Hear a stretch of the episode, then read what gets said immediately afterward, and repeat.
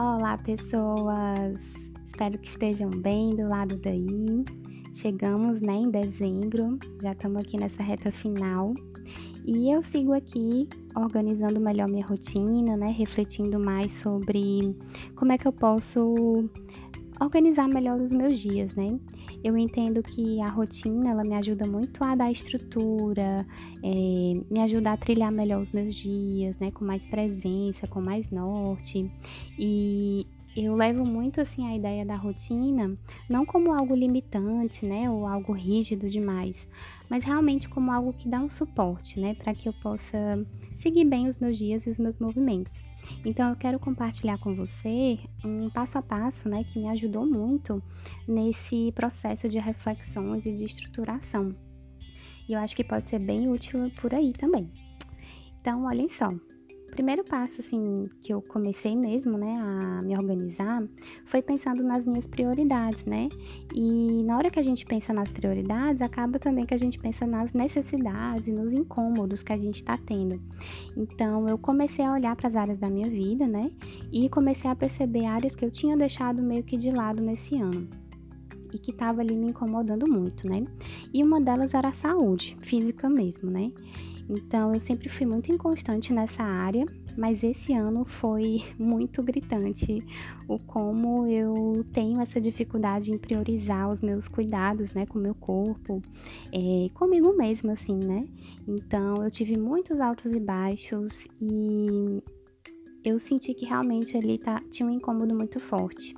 Então eu parei para olhar para isso, né, pensar o que é que mais me incomodava nessa área e comecei a pensar também em algumas metas, né, já que eu quero mudar isso para o próximo ano. Um outro passo importante foi analisar de uma maneira um pouquinho mais micro, é, realmente o que é que eu espero dos meus dias, né? Como é que seria uma rotina ideal? O que é que não pode faltar?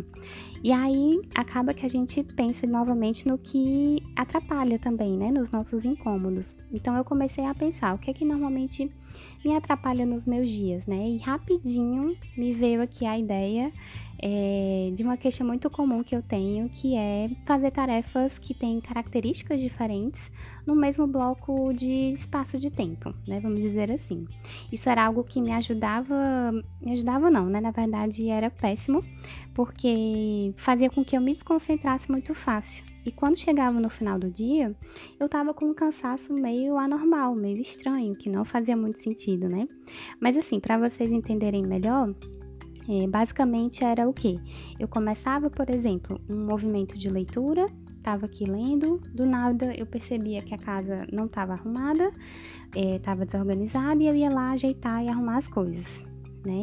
Ou então, e aí, claro, na hora que eu fosse voltar para a leitura, óbvio que eu não ia voltar mais com o mesmo estado de espírito, certo? Então, outro exemplo era começar os meus atendimentos, saber que eu tinha ali um bloco de pausa, né? Um, um, um momento de pausa e é, querer resolver alguma coisa fora de casa, ou enfim, fora lá, fora lá do consultório, é, e depois voltar para atender mais uma pessoa. Óbvio que eu não vou estar com a mesma energia, o mesmo estado de espírito, né? Então tem muito dessa quebra de pensamento, né? De fazer coisas que. que atividades que pedem coisas diferentes. Então isso é, eu percebi que me incomodava muito, tirava muito a minha concentração. Então, para tentar solucionar mais ou menos isso, né, ou pelo menos testar, eu passei a fazer alguns é, blocos, né, vamos dizer assim, é, momentos, por exemplo, que são específicos de autocuidado. Então, o que é que entra aí? Banho, sei lá, ajeitar o cabelo, fazer as unhas, preparar uma comida gostosa, é, sei lá, qualquer coisa que tenha um ritmo bem suave. É, um outro momento também, por exemplo, atividades braçais. É, então, seria, por exemplo, fazer as tarefas de casa, consertar alguma coisa, é, limpar alguma coisa dos pets, enfim, né? Resolver alguma coisa fora, que tem mais a ver com pensar pouco e me movimentar mais. Um outro, uma outra atividade, né? É, atividades que são mais de concentração, como leituras, criações, né? Criar aqui para o podcast, criar para newsletter. Não é uma coisa que dá para fazer em qualquer contexto, né? Eu tenho que ter um ambiente propício para isso e a minha cabeça também precisa estar tá ok para isso também. Então, assim, eu fui delimitando essas atividades, esses momentos que eu poderia colocar, né, várias coisinhas que mesmo que não tivessem uma sequência para acontecer, mas que eles têm caráter parecido, né? Eles têm, eles me pedem coisas parecidas têm um ritmo parecido. Depois que eu organizei tudo isso, eu comecei a pensar em como estruturar isso dentro da rotina, né? Literalmente. Então aqui vem a parte mais prática. Então, de segunda a segunda, né? Como é que eu poderia me organizar melhor? É, quais são os momentos do meu dia que eu tô mais criativa, que eu tô mais concentrada, ou que eu tô mais cansada, menos social, menos afim de papo, né? Então eu comecei a mapear tudo isso e estruturar esses blocos. É, entre aspas aqui, né, fixos, mas sempre pode mudar, claro, para que eu saiba, né, qual é o melhor momento do dia para colocar momento de autocuidado. Qual o melhor momento do dia para eu estudar? Qual o melhor momento do dia para eu criar? Então eu passei a fazer esse movimento mais intencional. E lembrando que lá no começo eu não vi as prioridades, né, da área da minha vida. Então, lá naquele começo eu delimitei saúde como uma prioridade. Então, saúde tem que estar todos os dias, de alguma maneira presente na minha vida.